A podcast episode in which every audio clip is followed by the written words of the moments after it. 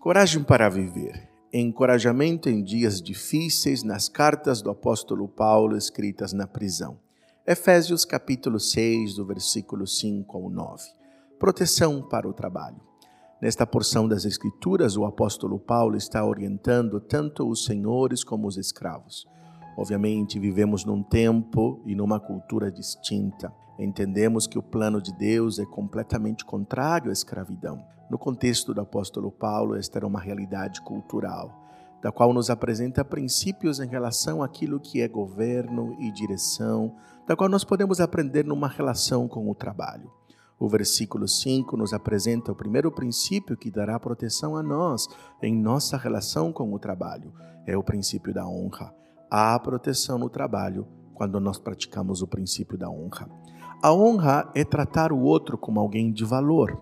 A honra significa cultivar o respeito. Por isso que o versículo 5 diz: Escravos, obedeçam aos seus senhores terrenos com respeito e temor, com sinceridade de coração, como a Cristo. Ele está falando do respeito, está falando da sinceridade do coração, está falando da referência. A referência deve ser como a Cristo. É impressionante como a honra estabelece ambientes saudáveis.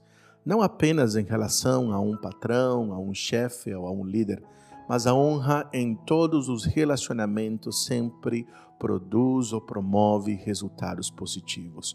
Todo ambiente que existe respeito e honra será sempre um ambiente de proteção. Assim também vemos o segundo princípio, a proteção no trabalho, quando você serve com honestidade e você serve além das aparências. Assim diz o versículo 6.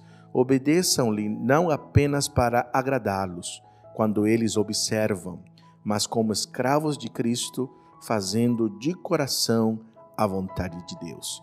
O que o texto está dizendo é que desde a época do apóstolo Paulo, o trabalho poderia ser apenas da aparência, ou encontrar vantagem, ou talvez enganar um patrão. O que o texto está dizendo é que acima de qualquer pessoa que nós estejamos servindo ou trabalhando, nós devemos fazê-lo para o Senhor, e isso deve ser com honestidade e transparência. Alguém que não trabalha com dedicação, com excelência, de certa maneira também está usurpando algo que não lhe pertence. É importante que eu e você consideremos que tudo aquilo que nós devemos fazer, o devemos fazê-los para o Senhor. Por isso, a honestidade e transparência a honestidade que vai além de toda a aparência ou impressão deve ser uma marca na nossa relação com o trabalho. Isto dará proteção, porque todas as vezes que você vê a possibilidade de prosperar e crescer, você perceberá que líderes e patrões sempre veem pessoas que trabalham além de qualquer aparência. Além do mais, há proteção no trabalho quando a nossa motivação é agradar a Cristo. Assim diz o versículo 7 e 8 sirvam aos seus senhores de boa vontade, como ao Senhor, e não aos homens, porque vocês sabem que o Senhor recompensará a cada um pelo bem que praticar, seja escravo ou seja livre. O que o texto está dizendo é que não importa se você é um patrão ou se você é um funcionário, ele está nos apresentando de que nós devemos fazer todas as coisas como para o Senhor. Aquele que governa deve tratar como Cristo trataria uma pessoa. Assim, a referência, tanto para aqueles que trabalham como aqueles que contratam, é a mesma.